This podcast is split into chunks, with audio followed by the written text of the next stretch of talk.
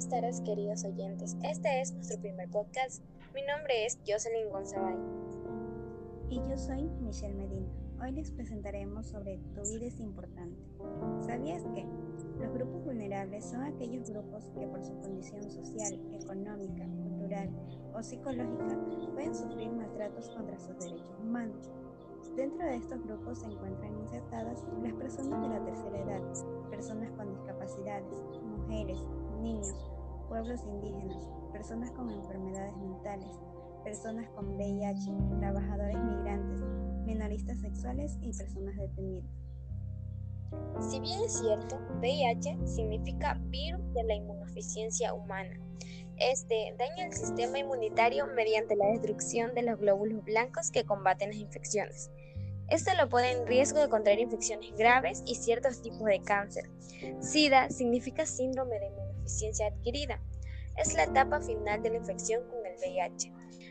Por nuestro conocimiento, el VIH suele contagiarse a través de las relaciones sexuales sin protección con una persona infectada. También puede contagiarse a través de intercambios de agujas para inyectarse drogas o por contacto de la sangre de una persona infectada. Las mujeres pueden infectar a sus bebés durante el embarazo o el parto. La OMS advierte de que las personas con más riesgo de contraer la infección por el VIH no están recibiendo los servicios de salud que necesitan.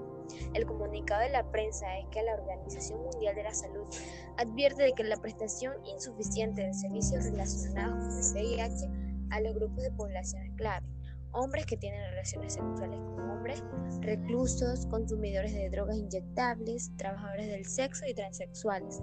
Pone en peligro los procesos mundiales de la respuesta al VIH.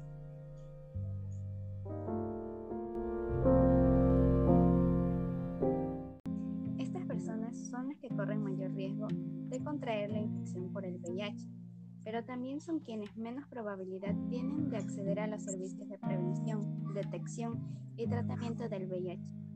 En muchos países se quedan fuera de los planes nacionales del VIH. Las leyes y las políticas discriminatorias constituyen importantes obstáculos al acceso. Vulnerabilidad al VIH, SIDA y género. En los primeros años de la epidemia se observaba que los hombres superaban a las mujeres en el número de personas infectadas por el VIH. Las mujeres están asociadas a riesgos específicos y a la vulnerabilidad, incluyendo comportamientos tales como la relación sexual desprotegida o situaciones en las que las relaciones sexuales son forzadas.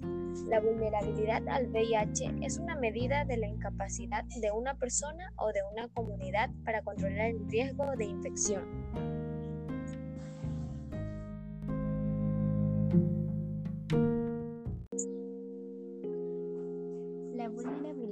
Está determinada por factores psicológicos, biológicos, sociales y epidemiológicos. A ello se une el concepto social de la feminidad, lo cual pone en peligro la salud de la mujer y actúa como un obstáculo para aquella que está tratando de adquirir conocimientos acerca de la salud reproductiva y sexual. El cuerpo, el embarazo, el parto, la anticoncepción, las complicaciones de la reproducción las infecciones de transmisiones sexuales,